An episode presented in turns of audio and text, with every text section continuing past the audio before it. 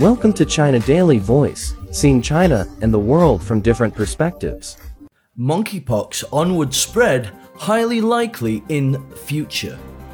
The World Health Organization said on Saturday that there will be more monkeypox cases identified as surveillance expands in non endemic countries.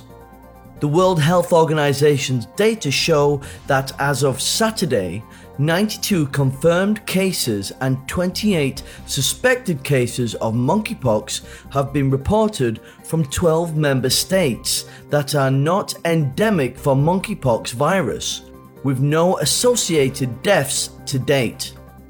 The confirmed and suspected cases were mostly reported by Britain, Spain, and Portugal, and the rest from Australia, Belgium, Canada, France, Germany, Italy, the Netherlands, Sweden, and the United States. Reported cases thus far have no established travel links to an endemic area, and cases have mainly, but not exclusively, been identified among men who have sex with men. Seeking care in primary care and sexual health clinics, the World Health Organization said.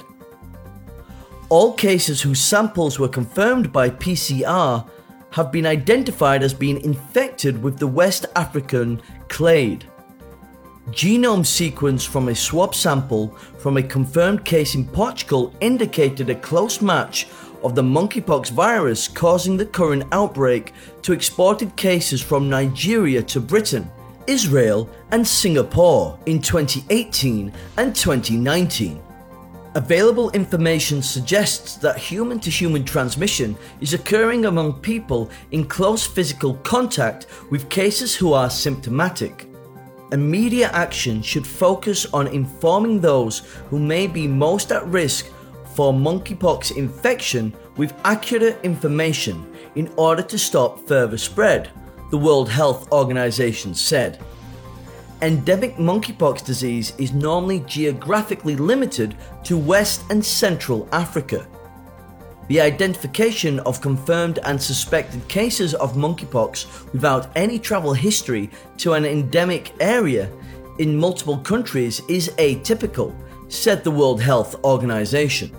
It has issued an urgent appeal for countries to raise awareness about monkeypox and undertake comprehensive case finding and isolation, provided with supportive care, contact tracing and supportive care to limit further onward transmission. Historically, vaccination against smallpox has been shown to be protective against monkeypox. However, as the World Health Organization declared the eradication of smallpox in 1980, cross protective immunity from smallpox vaccination will be limited to older persons. And there is little immunity to monkeypox among younger people living in non endemic countries, since the virus has not been present there. That's all for today. For more news and analysis, buy the paper until next time.